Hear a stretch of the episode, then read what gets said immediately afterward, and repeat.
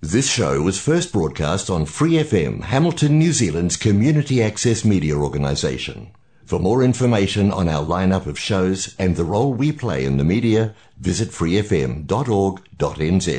Hi, it's Vanessa from the Fighting Stigma Show on Free FM. Are you a Waikato local? Do you have an idea for a radio show? Do you want to try your hand at being a content creator on Free FM? If so, check out our website on freefm.org.nz or find Free FM on Facebook and get in touch. De mujer a mujer, juntas somos más fuertes. De mujer a mujer, juntas somos más fuertes. De mujer a mujer, juntas somos más fuertes. De mujer a mujer, juntas somos más fuertes. De mujer a mujer, juntas somos más fuertes. De mujer a mujer, juntas somos más fuertes. De mujer a mujer, juntas somos más fuertes. Puedo ser tu hermana, tu hija, Tamara, Pamela o Valentina. Yo puedo ser tu gran amiga, incluso tu compañera de vida. Yo puedo ser tu gran aliada, la que aconseja y la que apaña. Yo puedo ser cualquiera de todas, depende de cómo tú me apodas. Pero no voy a ser la que obedece porque mi cuerpo me pertenece. Yo decido de mi tiempo, como quiero y dónde quiero.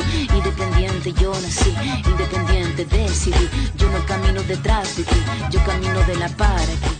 Hola chicas, bienvenidas de nuevo a nuestro programa de Mujer a Mujer. Yo soy Angie León. Yo, Sofía Villegas. Y yo, Juliana Salazar. Y juntas conformamos el equipo de Mujer a Mujer. Que cada semana habla de temas de la historia y de la actualidad. Todo con un enfoque hacia la mujer. Este será un programa para generar conciencia, empatía, apoyo y sororidad. Les recordamos que nos pueden encontrar en Facebook e Instagram como arroba de mujer a mujer NZ. Así que bienvenidas y empezamos.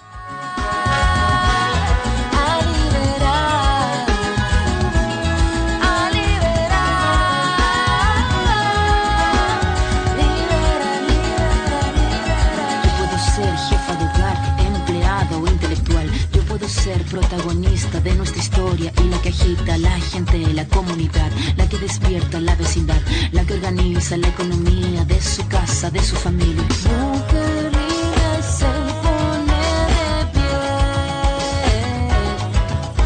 y a romper las cadenas de la piel. Tú no me vas a humillar, tú no me vas a gritar, tú no me vas a someter me vas a golpear, tú no vas a denigrar, tú no me vas a obligar, tú no me vas a silenciar, tú no me vas a callar. No sumisa ni obediente, mujer fuerte, insurgente, independiente y valiente, romper la cadena de lo indiferente, no pasiva ni oprimida, mujer linda que das vida, emancipada en autonomía, antipaterca y alegría. Hola mujeres, en el programa del día de hoy les traemos la recopilación de los momentos más importantes del Club de Lectura Cazadoras de Libros, antes llamado Club de Lectura Feminista. En este encuentro virtual empezamos con la lectura del libro Buenas y Enfadadas de Rebecca Treister. Y también es en donde nos hablan de, del movimiento del Me Too y nos comentan un poquito que empieza, ¿no? Por eh, algunas mujeres que fueron las primeras que se atrevieron, así lo entendí yo, en público a decir lo que les había pasado, ¿no? Y comentan cómo, no recuerdo a los cuántos años, porque me parece que comentan a los cuántos años fueron acosadas sexualmente, y pues bueno, una tenía 12 años, ¿no? Y, y digo, ya si nos vamos como a estas situaciones, pues incluso en la primera infancia, las más vulnerables son las mujeres y aunque hay casos de hombres que igual son acosados sexualmente, pues mm, estadísticamente la mayor parte o la peor parte se la llevan las mujeres, ¿no? Y desde una corta edad y a veces parece pues incluso irrisorio, ¿no? Cuando una niña dice ser acosada, la toman como ahí eres una niña, ¿quién te va a ver, no? ¿Quién, quién va a tener como esa mirada sexual hacia ti, cuando en realidad no es necesario como cumplir con un estereotipo para ser acosadas. Mm, yo recuerdo desafortunadamente en uno de los trabajos eh, desapareció una de las compañeras y recuerdo muy bien que una persona comentaba pues no saben qué le pudo haber pasado y algo dijo como de que pues no la pudieron haber este violado porque pues no estaba tan bonita. ¿No? Entonces, esas son como las cuestiones que de repente causan enojo y es cuando te tienes que replantear, ¿no? De entrada, pues la idea de que tienes que, insisto, cumplir con un estereotipo para ser acosada y, y pues juzgar, ¿no? El, cuerpo de las mujeres aún en alguna situación de desventura y lo vemos mucho cuando alguien, no sé, dice haber sido acosada, de los primeros comentarios que se escuchan siempre es, ay, ni que estuvieras tan buena, ¿no? Ni que fueras tan bonita, como, como demeritando la apariencia de una mujer a un acto violento que se le ejerce.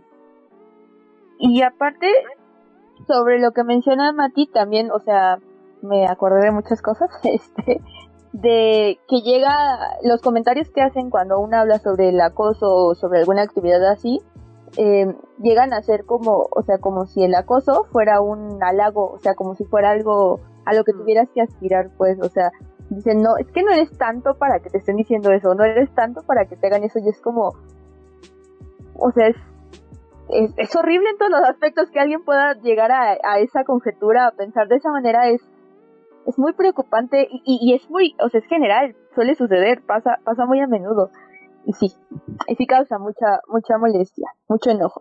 Y sobre ese capítulo hay dos cositas que también quería mencionar.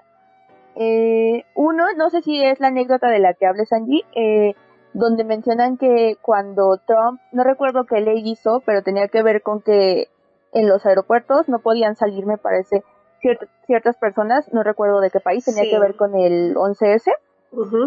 Este, y que casi casi al minuto uno, este, muchos abogados y muchos este, defensores de los derechos humanos fueron luego luego y que en su mayoría eran mujeres, y muchas negras, y entonces era como, ajá, como, como muy, o sea, eso la verdad fue de las pocas cosas del texto que sí me, me hizo sentir bien, fue como de ay qué bonito, eh, me pareció, eh, me motivó mucho y tiene que ver con, con lo que mencionabas de que, de que, o sea, este enojo va construyendo, o sea, y es lo que decía, que todas estas mujeres, pues por enojo, este, terminaban siendo abogadas o defensoras de los derechos humanos.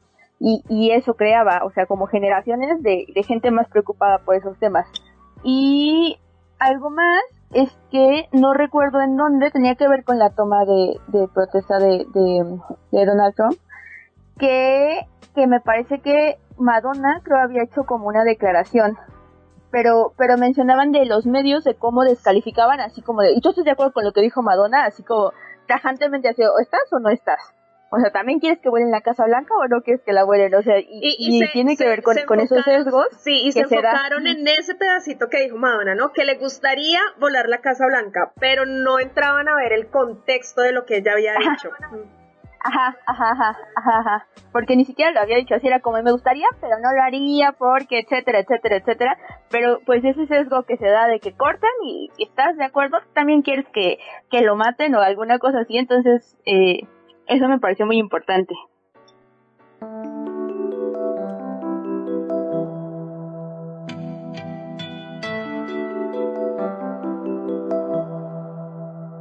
En el sonido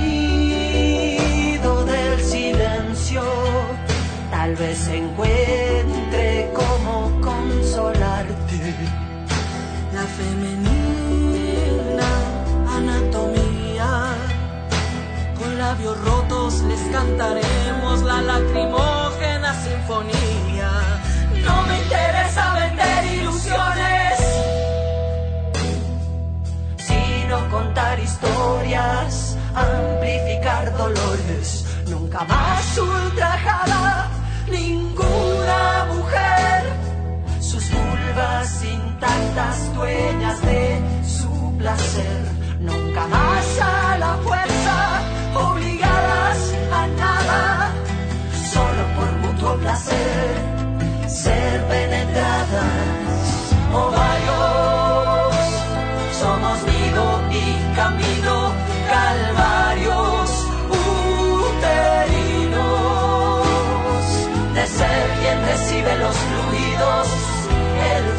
yo cultivo de ser de quien ya nunca más se aprovechará el macho abusivo. De ser de quien ya nunca más se aprovechará el macho abusivo.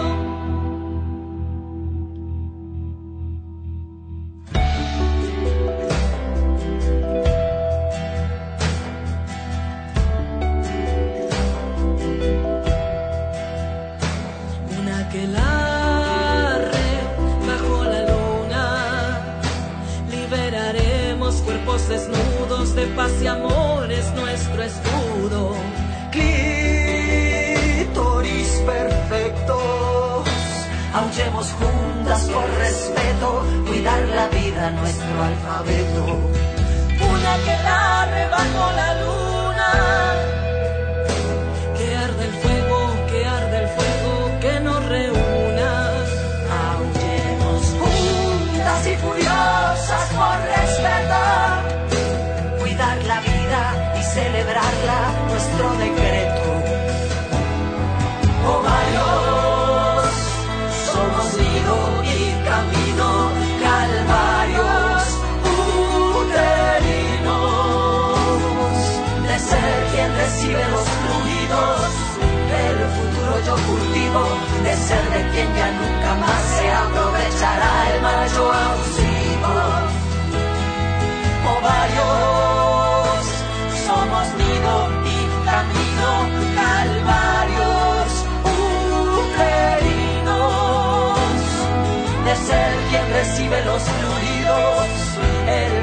yo cultivo, de ser de quien ya nunca más se aprovechará el macho abusivo. De ser de quien ya nunca más se aprovechará el macho abusivo.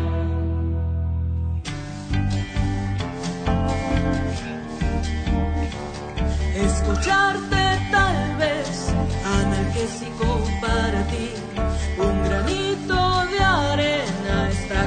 que suena por tu pena escucharte tal vez derramemos lágrimas dolorosos fragmentos mis canciones del desierto dolorosos fragmentos mis canciones del desierto.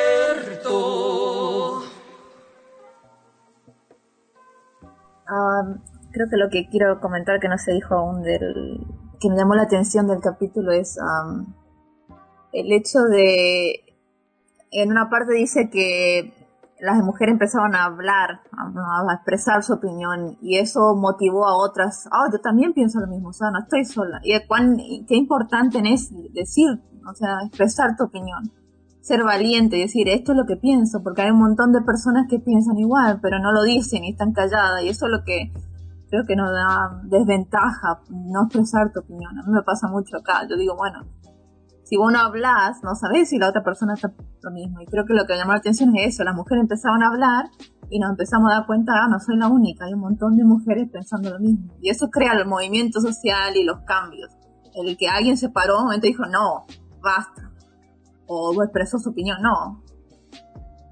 Ser valiente y expresar, eso, eso me llama mucho la atención. Sí, eso le da valor a otras personas también. De cuando una persona se, se para frente a una problemática, le da el valor a otras personas de también expresarse y enfrentar en comunidad el problema.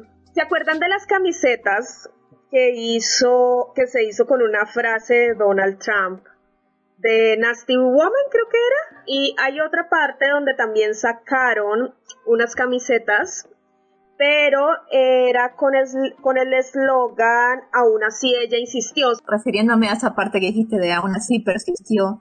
Eh, cuando leí esa parte me hizo pensar, no sé si conocen el poema de Maya Angelou, Still I Rise. A ver si lo encuentro una, lo conoces, esa, esa parte que dice, a ver, que leo esa parte. Tú puedes escribirme la historia con tus amargas, torcidas mentiras, puedes aventarme al fango y aún así como el polvo me levanto. Y me hizo recordar mucho eso, ¿no? De que sí, aún persisto, me puedes tratar como una loca, pero voy a persistir. Y me hizo pensar mucho en ese poema que me, que me encanta ese poema. Me hizo pensar esa parte de persistir, ¿no? Lo que yo les decía sobre, aún así ella insistió y sobre Nasty Woman, es que, bueno, lo de Nasty Woman es que Donald Trump, no sé si fue en su candidatura o antes, él, a él lo empezaron a acusar de todo lo que hemos dicho de violencia sexual, hacia las mujeres. Y él hacía lo que también hemos venido comentando, que es ni que estuviera tan buena. No era mi primera opción ella, mi primer, sí. Él hacía ese tipo de comentarios y, uno de sus comentarios fue como Nasty Woman. Y a partir de ahí empezaron también como una campaña, eh, obviamente en contra de Trump, donde estamparon unas camisetas con esa frase de Nasty Woman. Mm. Y en la otra historia que es muy similar, era creo que una, no sé si era una mujer del Congreso de Estados Unidos, ella quiso exponer a otro congresista o a otro senador, no estoy muy segura, quiso exponerlo con una carta que él había escrito y ella quería leer esa carta como enfrente de todo el Congreso.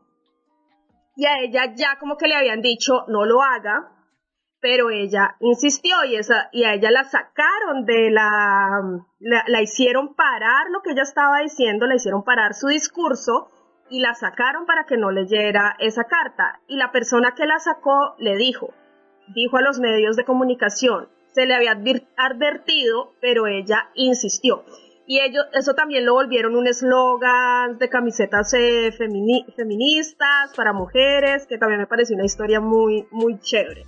Pues creo que, que la intención al poner estas, estas historias o lo que se hay que rescatar en esta parte del libro, pues es justo eso, ¿no? Como esa desestimación que tiene la, la queja de una mujer, independientemente de que sea pagada, incluso tergiversada, eh, no implica que las mujeres dejen de hacerlo, ¿no? Y, bueno, siempre me, me suena mucho y esto que comentábamos de los medios de comunicación y la importancia que tienen de, pues, al final difundir información, ¿no?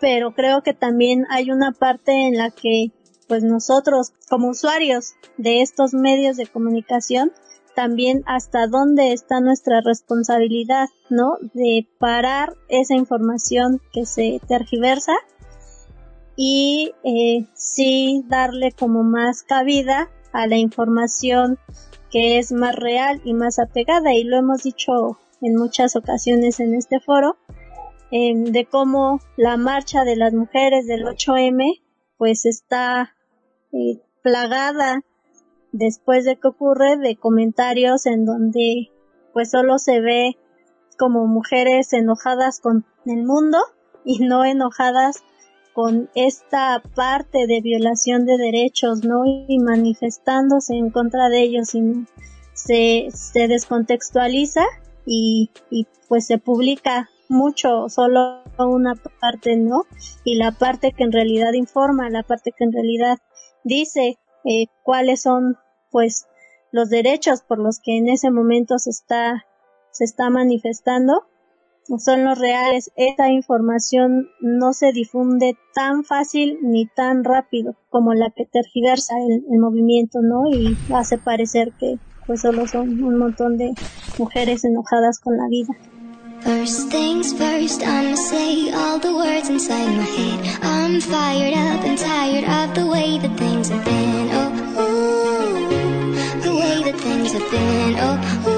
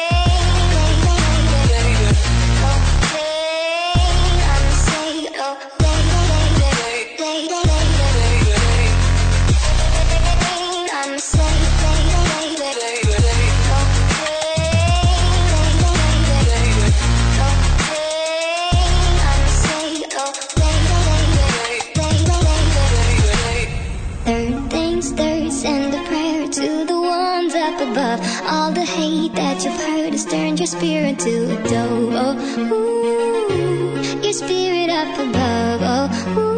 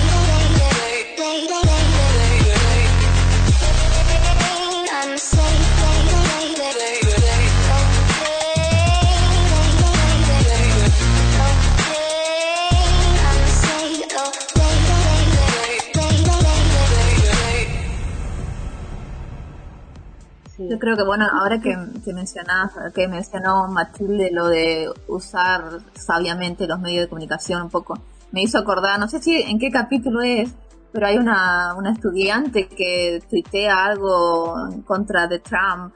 Eh, y cómo, qué importante es que ella le dijo que pidió disculpas por la forma en que se expresó, pero no por estar enojada y cuán importante es que cuando vos tenés, el, cuando las personas te están escuchando, tenés la atención de importante las palabras que elegís. Y ella decir, no estoy disculpándome por no por estar enojada, me disculpo por la forma.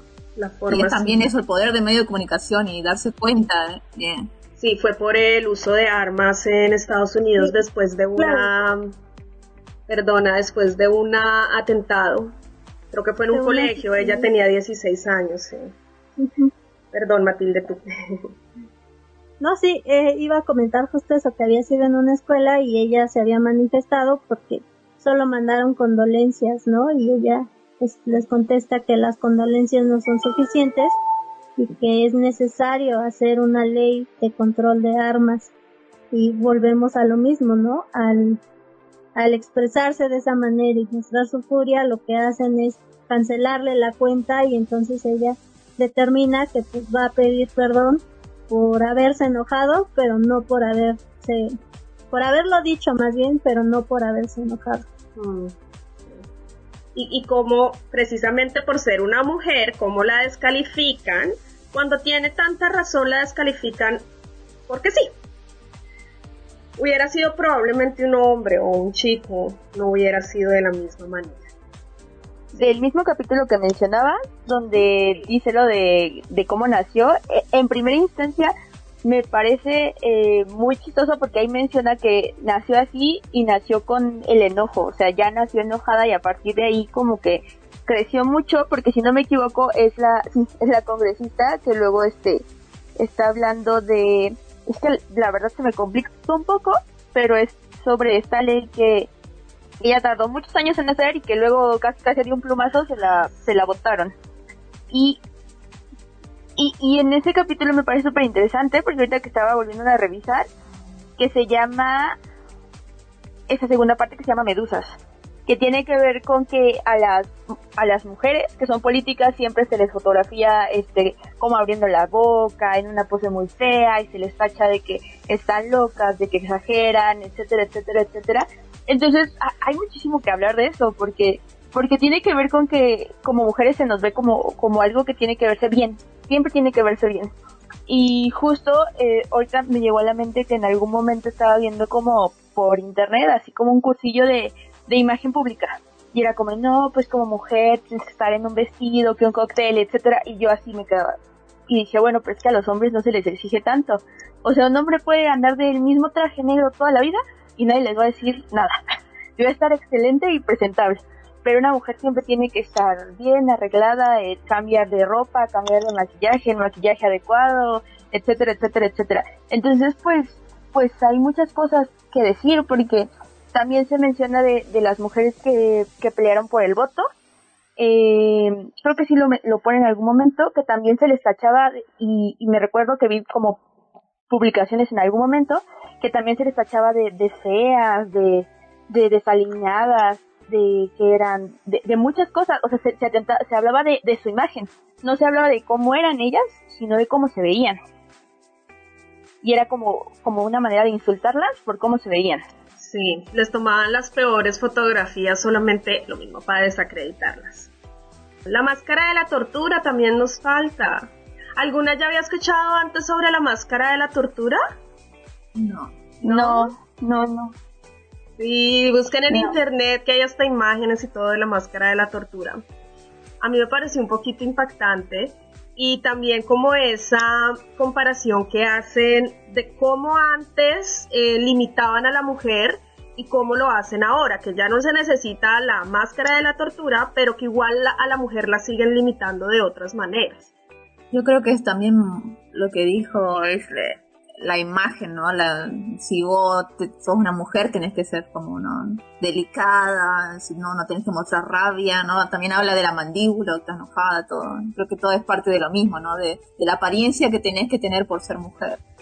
Que los vestidos, que tenés que estar arreglada, que hablar delicadamente, que todo eso, ¿no? La imagen, lo que te, no sé, la, socio- sociedad en sí, las personas esperan que por ser mujer te tenés que comportar de cierta manera. Creo que también es parte de lo mismo, ¿no? La tortura es porque te comportás como algo que no, no es natural para una mujer. Entonces le trataban de ¿no? reprimir. Que es cosas que siguen existiendo. Por ir, no ir lejos, yo acá yo trabajo en el gobierno acá. Y hubo una, como una fiesta, algo decía tenés que ir semiformal. Y dije, ah, bueno, y me puse un tipo traje, ¿no? A mí no me gustan los vestidos los odio, no me, las polleras no me, gustan. Entonces me, me puse como un pantalón de vestir, una camisa y un, como un blazer. Y todos la comentan, ah, no sé, pero entonces ¿por qué? En un vestido, no todos, todos, no había una persona. Y no, no, no es que tratan de, ser, no, era, no fueron agresivos, pero era así, ay, no importa el vestido, serías tan linda si usara vestido.